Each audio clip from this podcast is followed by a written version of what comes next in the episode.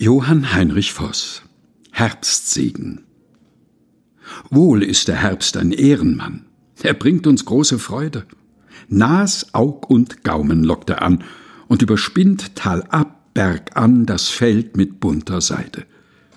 Schon lange lüstert uns der Gaum, aus seinem Korb zu naschen.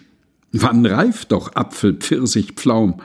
Oft sehen und hören wir im Traum, wie's niederrauscht und haschen.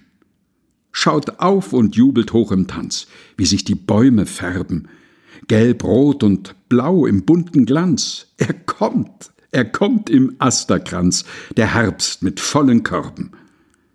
Der Baum dort mit gestütztem Ast, er will so gerne geben, den Apfelbrecher her in Hast, und nehmt behend ihm seine Last, im Winter hoch zu leben.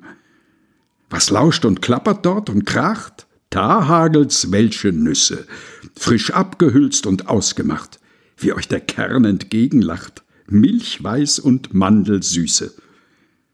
Komm, Boreas, und stürme du das Laub der Bäume nieder.